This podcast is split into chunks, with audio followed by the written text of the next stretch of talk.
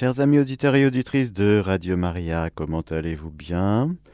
Confions cette catéchèse d'aujourd'hui à la Vierge Marie, mais aussi à Saint Joseph, car nous allons parler un petit peu de Saint Joseph aujourd'hui.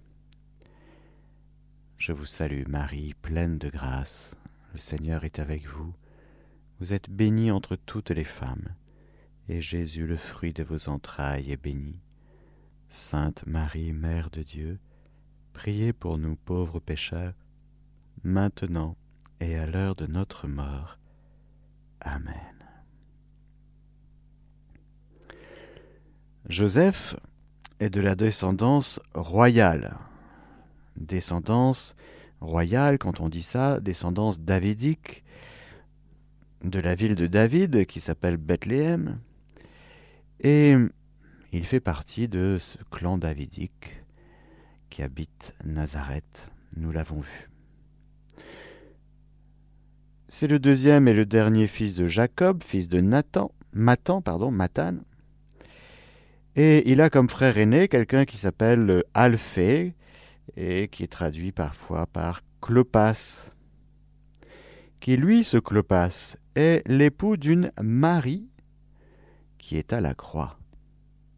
Rappelez-vous, à la croix, il y a Marie de Clopas, femme de Clopas. Ce Clopas, ou Alphée, est le frère aîné de Saint Joseph.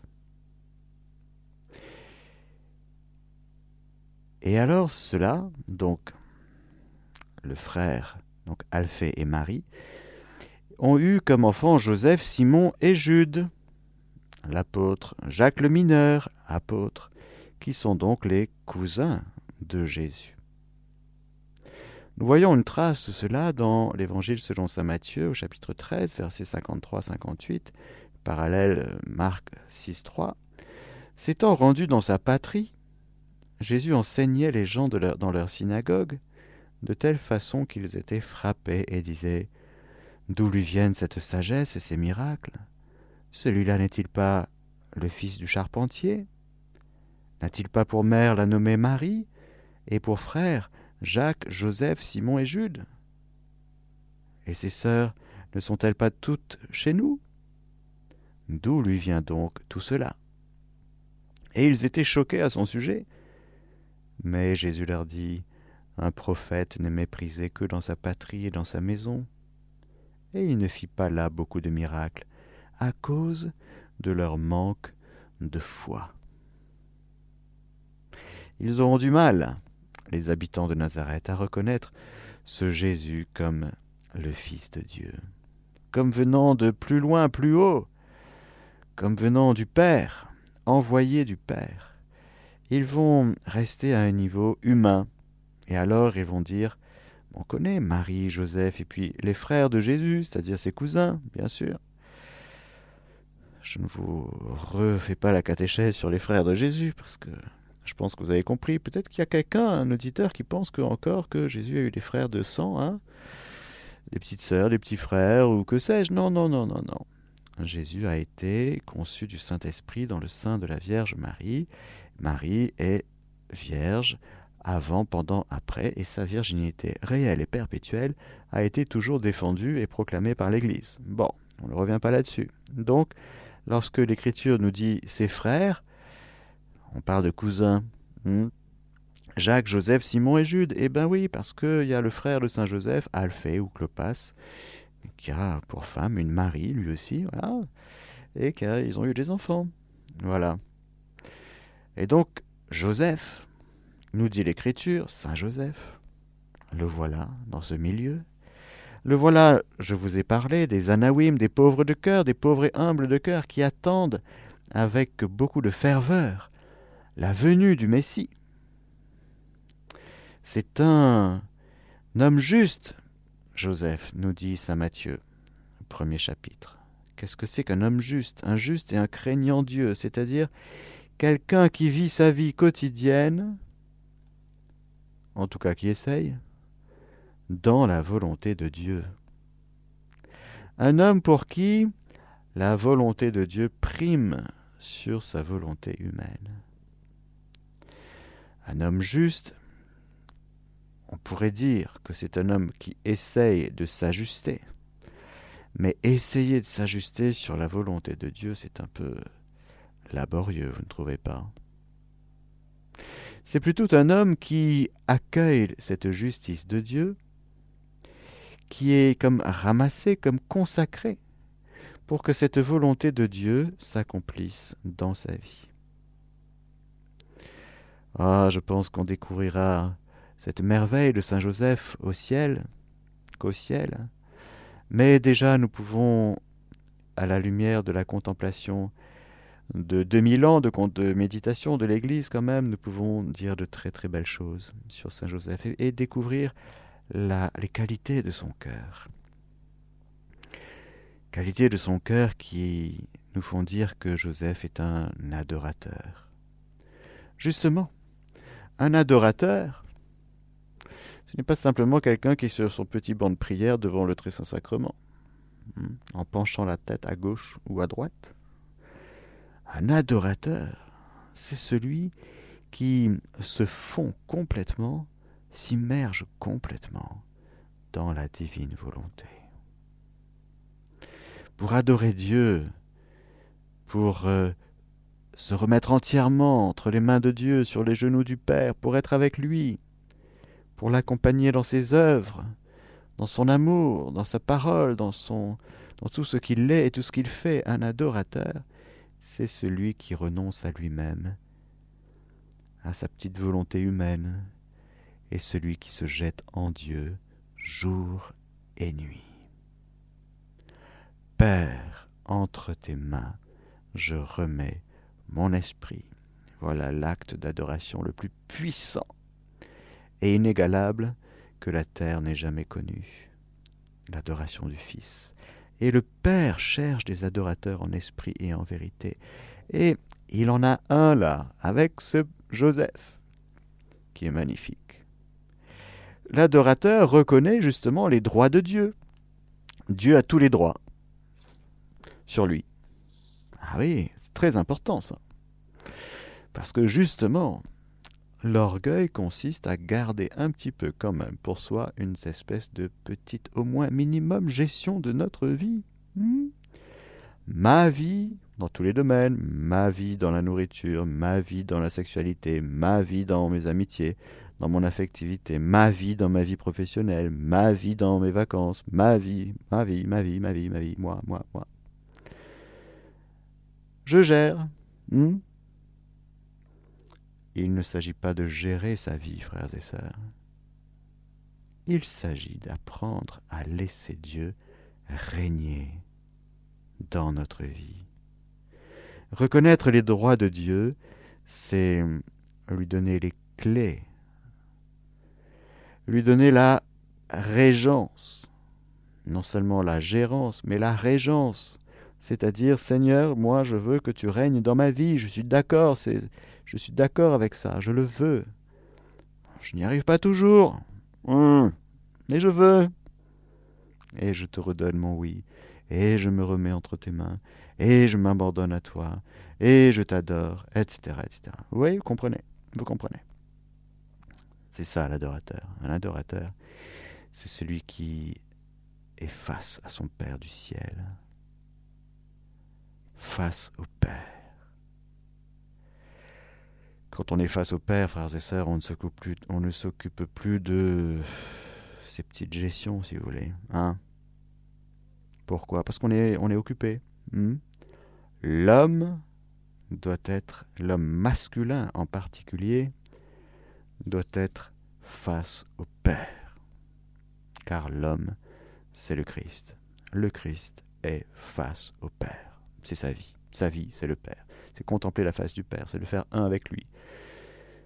Qui regarde vers lui resplendira sans ombre ni trouble au visage. Dès qu'on baisse un peu la tête et qu'on oublie de regarder Dieu, dès qu'on quitte un petit peu ce face-à-face, eh bien on regarde ses chaussures, hein, c'est sûr. Puis on regarde la terre, et puis on voit tout ce qui va pas. Ouh, et là, on n'a pas fini. On n'a pas fini de voir tout ce qui va pas. Et on déprime. Et voilà, et on désespère. Et le démon a gagné face au Père. C'est ça ta vie de chrétien, c'est-à-dire la vie du Christ en toi. Alors Joseph, il est déjà un peu là-dedans, voyez. C'est un, il, est, il est beau là-dedans. C'est beau un homme qui prie, vous trouvez pas? Un homme qui est face à son Père du ciel. Point. Voilà. Et qui remet encore une fois les clés, qui remet la régence, les droits de Dieu. Dieu a le droit de nous avoir sur ses genoux. Dieu a le droit de nous avoir dans sa maison. Le Père a le droit de nous serrer sur son cœur. C'est son droit à lui qui a été lésé. Que Jésus nous redonnera. Rappelons-nous de cette parabole du Père, du Fils prodigue, qui court et qui se jette au cou de son Fils prodigue et qui le serre et qui l'embrasse longuement, longuement. Qu'est-ce qui lui prend, ce père? Il a été touché qu'on soit loin de lui. Ben oui, il a été touché. Il a souffert en silence. L'homme, comme Saint Joseph, va demeurer dans la maison du Père, car l'adorateur en esprit en vérité, ce que le Père du ciel cherche, eh bien l'adorateur, il reste dans la maison. Il n'est pas fils prodigue, il est fils du Père. Bien sûr, quand on est avec Dieu, il y a toujours l'humilité.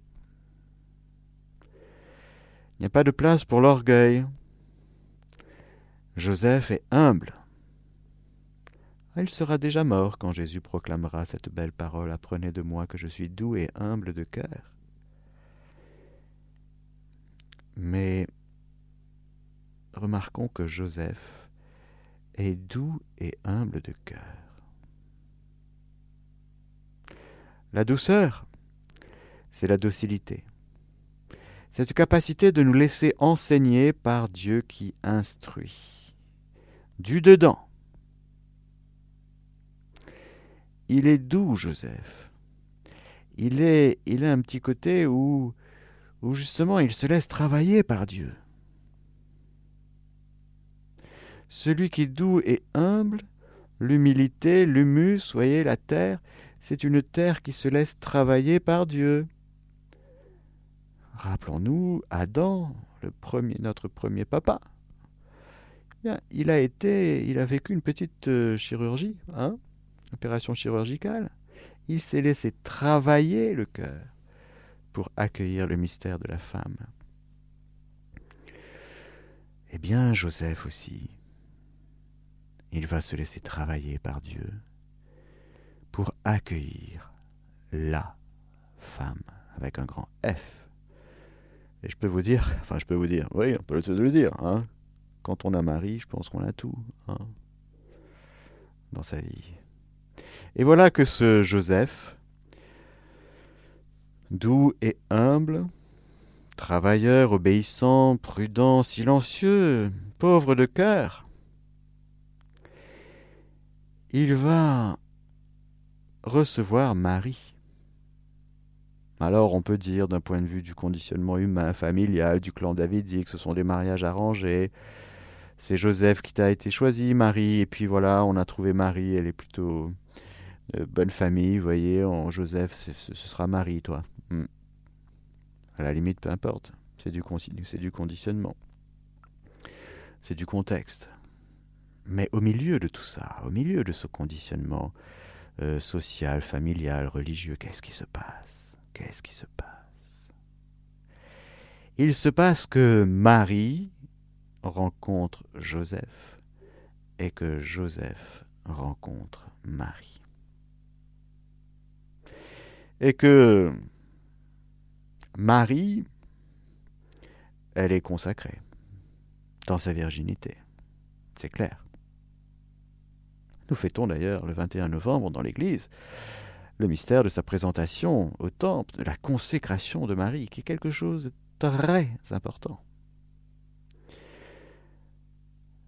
Joseph va accueillir Marie comme épouse et Marie va accueillir Joseph comme époux. Impossible de choisir le célibat consacré dans le contexte familial, religieux, quand on est juif, si vous voulez, ça n'existe pas. C'est Jésus, justement. C'est tout le mystère du Christ qui va être la source du célibat consacré. Sinon, il n'y a aucune raison d'être célibataire, d'être consacré à Dieu dans le célibat, si vous voulez, s'il n'y a pas le Christ. Ça n'a aucun sens en dehors du Christ. Aucun sens. Se consacrer à Dieu sans le Christ, ça n'a aucun sens. C'est Jésus-Christ, la source du célibat consacré. Marie accordé en mariage à Joseph. Dans le mariage juif, il y avait deux étapes. Accordé en mariage, première étape. Deuxième étape, vie commune. Voilà donc que Joseph et Marie sont considérés dès la première étape comme accordés en mariage. Ils ne vivent pas encore ensemble dans le même lieu, dans la même maison, mais ils sont accordés en mariage.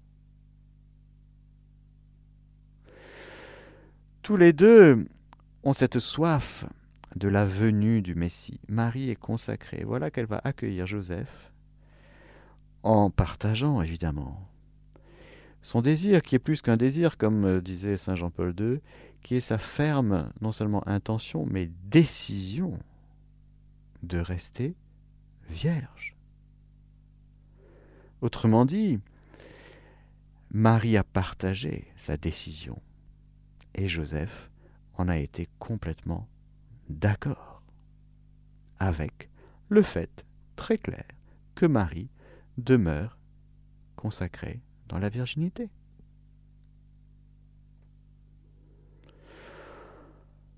Les voilà donc embarqué dans quelque chose de tout à fait spécial, qui encore une fois trouve sa source dans la venue du Messie, qui est plus que le Messie, qui est le Sauveur du monde, et qui, comme Sauveur du monde, va se révéler comme le Fils unique du Père. Voilà donc ce couple, vrai couple, accordé en mariage, dans une réalité de vie toute ordonnée à l'accomplissement des desseins de Dieu, de la volonté divine, de la folle volonté divine, de cet amour jaloux du Seigneur qui n'a pas supporté qu'on se laisse avoir si bêtement par le diable.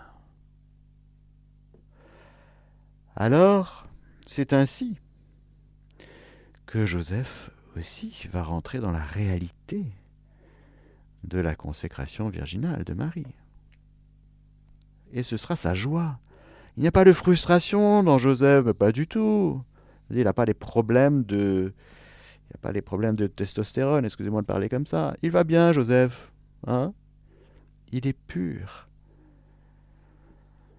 Saint Thomas d'Aquin s'est posé la question. Il s'est demandé est-ce que Saint Joseph a eu des problèmes de chasteté, des dérèglements à ce niveau? Réponse non. Ah bon? Ben oui, bien sûr.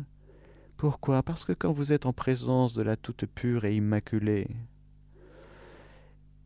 eh bien ça vous ordonne tout de suite, je veux dire, ça, ça... Vous êtes au contact de celle qui est la pureté même, l'immaculée, la toute sainte et immaculée, la toute pure, la toute belle. Mais vous n'avez pas de problème de pureté, je vous assure. Donc, fréquenter l'Immaculée, pour tous les hommes, c'est la meilleure chose qui puisse leur, arriver. Hein. Fréquenter l'Immaculée Conception. Et voilà que nous avons vu chez Zacharie.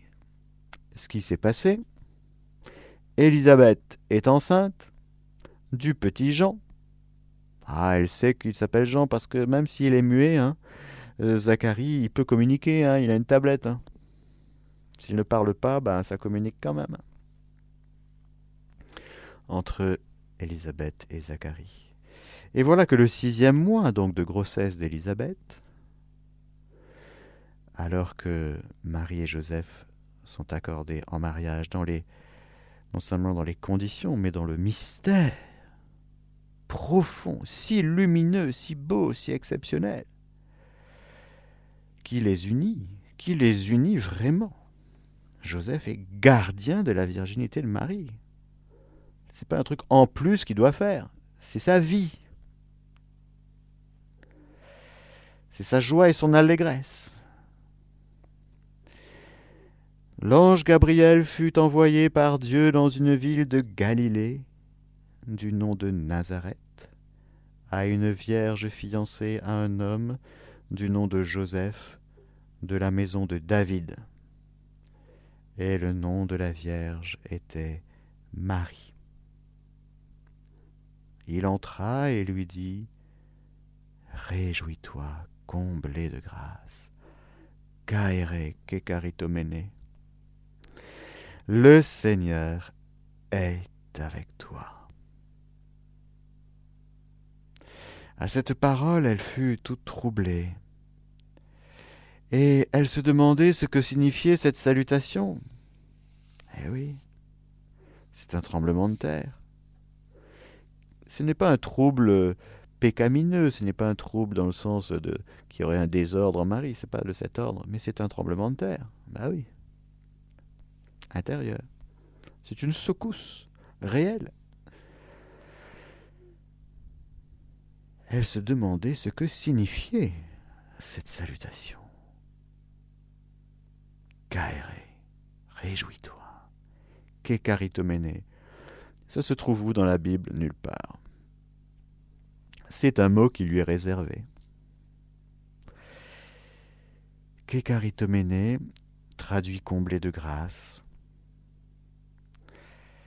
c'est toi qui as été demeure remplie de la faveur divine. Tu es la grâce par excellence. Tu es plus que comblé de la grâce de Dieu. Tu es, expressive comme créature et comme créature féminine en particulier.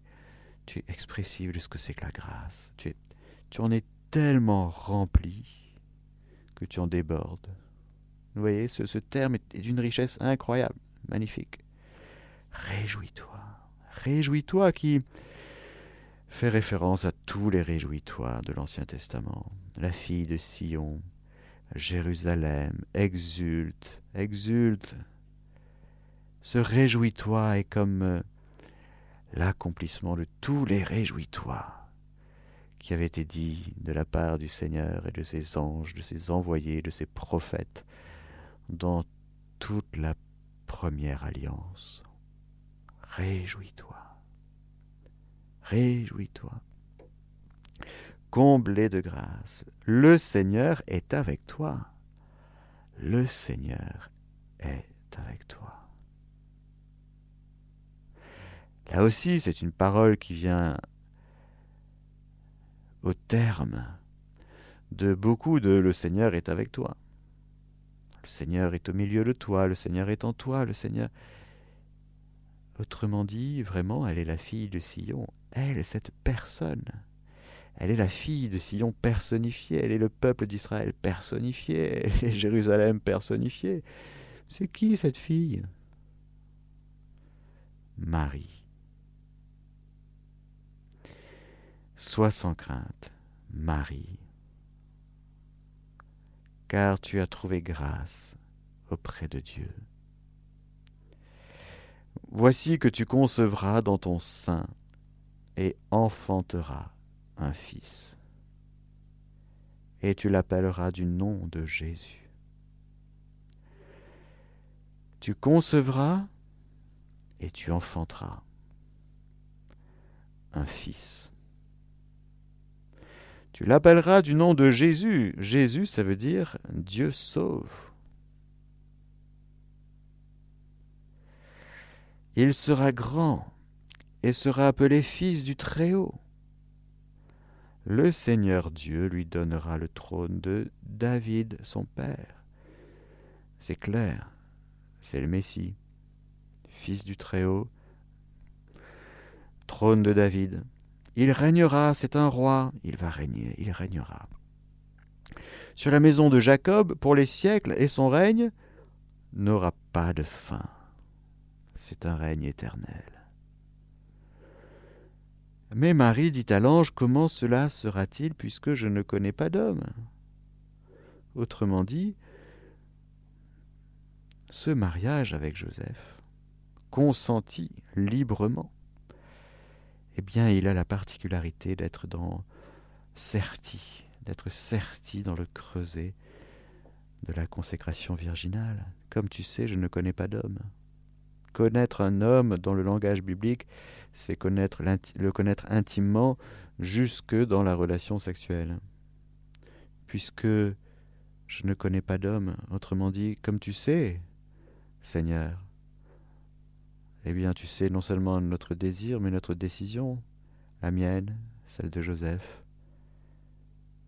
Alors, comment Comment cela sera-t-il? Est-ce que Dieu va bouleverser ses plans? Est-ce que Dieu a mis dans le désir de cette fille un désir, une décision, et dans celui de Joseph, et il vient tout, tout casser? Il vient tout changer, ses plans? L'ange lui répondit, L'Esprit Saint viendra sur toi.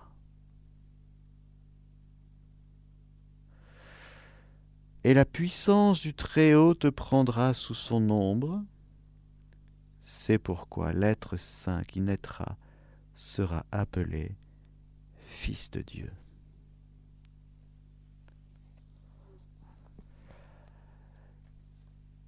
Événement unique.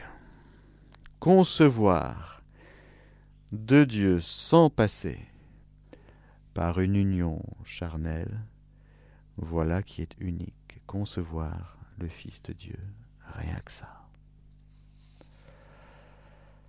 Alors oui, nous dit le catéchisme, paragraphe 489, tout au long de l'Ancienne Alliance, la mission de Marie a été préparée par celle de sainte femme.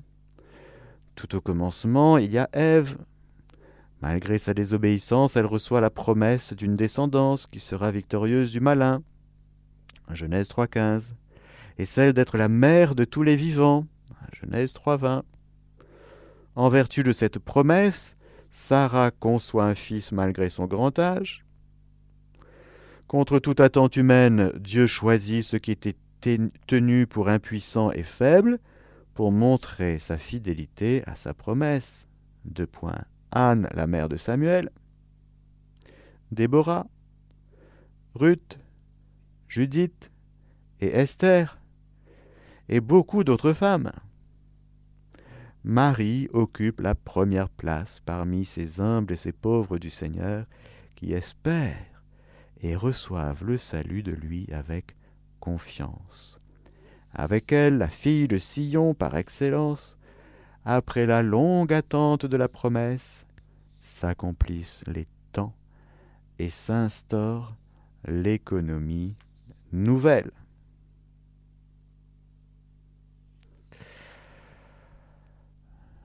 L'Esprit Saint a préparé Marie par sa grâce.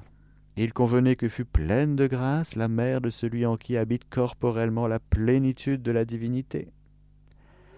Elle a été, par pure grâce, conçue sans péché, comme la plus humble des créatures, la plus capable d'accueillir au don ineffable du Tout-Puissant.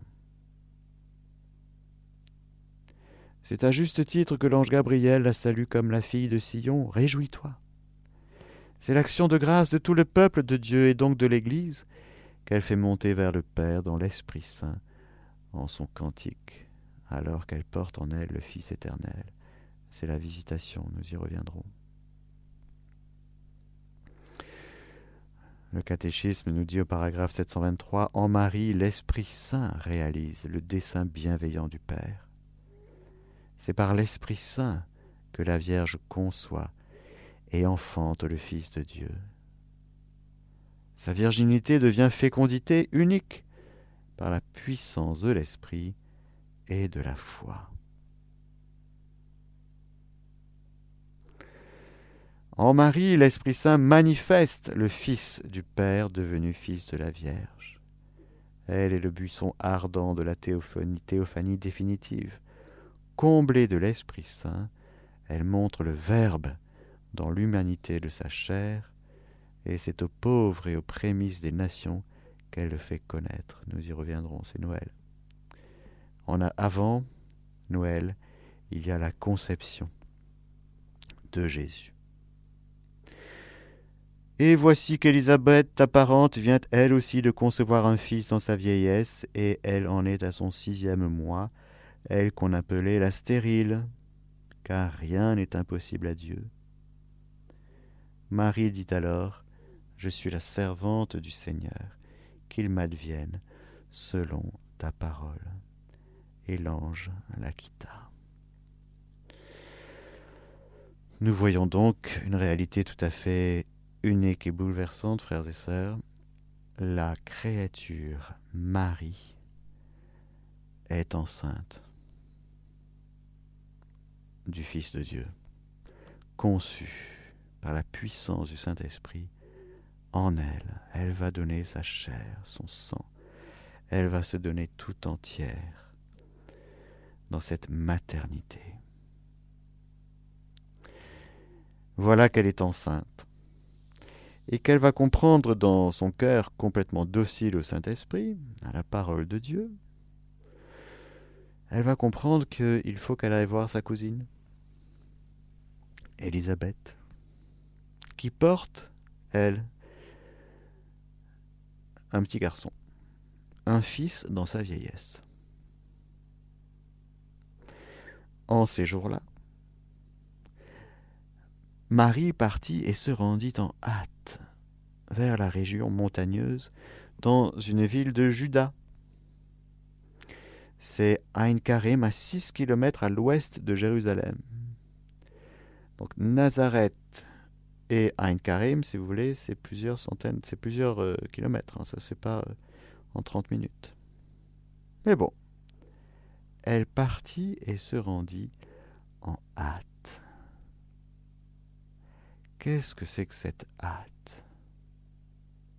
Est-ce que c'est une précipitation? Un affolement? Une agitation? Non, bien sûr. C'est la hâte de l'amour. Frères et sœurs, il n'y a pas plus aimant que la créature Marie. La Vierge Marie est la créature la plus aimante, la plus vivante. Elle est bouillonnante. Elle n'est pas excitée, elle n'est pas agitée, elle n'est pas affolée, pas du tout. Mais c'est le buisson ardent d'Exode 3.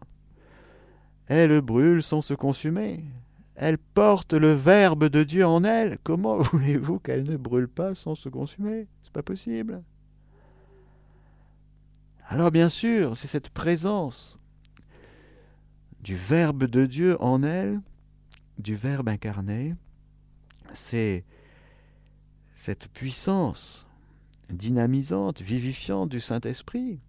Elle est complètement remplie du Saint-Esprit, comblée de grâce, et ça bouillonne. Et alors elle va, avec la hâte de l'amour.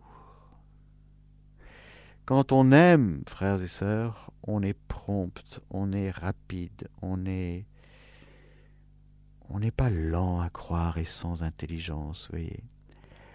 L'amour de Dieu répandu dans notre cœur fait de nous des vivants, des chauds bouillants, hein Voilà. Il n'y a pas de tiédeur dans le cœur de Marie. Il n'y a pas de tiédeur, il n'y a pas de mollesse, il n'y a pas de paresse, il n'y a pas de Oh, je sais pas, je vais voir. Euh, après tout, je suis enceinte, je dois me reposer. Hein. Hmm. Il n'y a pas tout ça.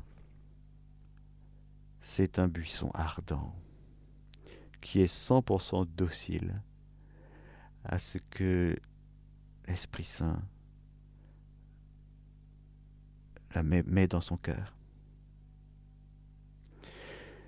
Rappelez-vous que l'ange Gabriel ne lui dit pas il faut que tu ailles voir absolument ta cousine. Non? Il donne l'information. Et elle comprend, à travers cette parole, que le Saint-Esprit l'invite. Elle est libre, Marie. Elle est libre. Elle est la créature la plus libre que la terre ait portée et ne portera à jamais. Car, frères et sœurs, quand on est rempli de Dieu, nous sommes libres. C'est quand on n'est pas rempli de Dieu qu'on est esclave de sa volonté propre et de ses propres convoitises et de ses péchés, le diable et de tout ça. Marie, rien de tout ça en elle. Elle est la créature la plus libre. De cette liberté glorieuse des enfants de Dieu. Elle est toute euh, préservée du péché, elle est toute immaculée, et donc sa volonté humaine est complètement d'accord avec la volonté de Dieu, donc elle est libre. Ce qui nous rend esclaves, c'est notre volonté propre qui résiste à la volonté de Dieu. C'est notre orgueil qui garde ces petits territoires de gestion, comme je disais tout à l'heure. Ça nous rend tristes et ça nous rend esclaves de notre petit monde qu'on aime gérer. Hein? Oh, un petit monde à gérer. Oh, que c'est triste. La Vierge, elle a l'univers sur lequel régner, c'est tout autre, hein toi, tu préfères gérer ton petit monde, hein? Marie, elle règne sur l'univers. Elle règne sur l'univers, Marie. ah, si vous voulez, ça donne quelque chose d'assez vaste, si vous voulez. Hein c'est pas rikiki, c'est pas étroit. C'est très ténu, parce que le royaume de Dieu, il y en a peu qui s'en emparent, si vous voulez. Donc ça reste très ténu, c'est ramassé. C'est ramassé dans l'essentiel. C'est comme plus tard la petite Marie-Madeleine qui sera assise au pied du Seigneur écoutant sa parole. Elle a choisi l'un, elle a choisi le, nécessaire, ce ne sera pas enlevé. Ben non, parce que quand vous avez Jésus, vous avez tout. Qu'est-ce que vous allez chercher? Euh, dans d'autres choses pour être heureux Vous avez déjà trouvé le trésor de votre vie, vous avez trouvé le, trésor et vous avez tout quitté pour acheter le champ. C'est bon, hein? Vous n'allez pas passer votre vie à chercher un champ avec un trésor. Vous avez trouvé le trésor. Ok? Marie, elle a trouvé le trésor, si vous voulez. Donc, comment voulez-vous qu'elle aille chercher ailleurs? Alors, elle est toute ramassée. C'est un jardin clos, une fontaine scellée. Alors, Marie est la créature la plus heureuse du monde. Oui. Nous te proclamons bienheureuse, Marie. Parce que Dieu est tout pour toi. Et comme Dieu est tout pour toi, il peut considérer que tu es tout pour lui et que il peut te confier beaucoup de choses. Il va te confier son Fils, son unique. Et tu vas accepter la folie de Dieu. Parce que tu es tellement pur tu es tellement unifié, tu es tellement ramassé dans ta consécration à Dieu, que Dieu peut faire de toi ce qu'il veut, jusqu'à faire de toi la mère de son Fils, du Fils de Dieu. Alors c'est la créature la plus heureuse. Oui, Marie, merci d'être la créature la plus heureuse. Et avec toi, nous voulons apprendre ce que c'est que le vrai bonheur, et nous en avons déjà quelques clés là aujourd'hui. Seigneur, sois tout pour nous. Amen. Alléluia. Je vous donne la bénédiction du Seigneur, que le Seigneur Tout-Puissant vous bénisse, le Père, le Fils et le Saint-Esprit. Amen. Chers auditeurs de Radio Maria, c'était la catéchèse du Père Mathieu que vous pouvez réécouter en podcast sur notre site internet www.radiomaria.fr.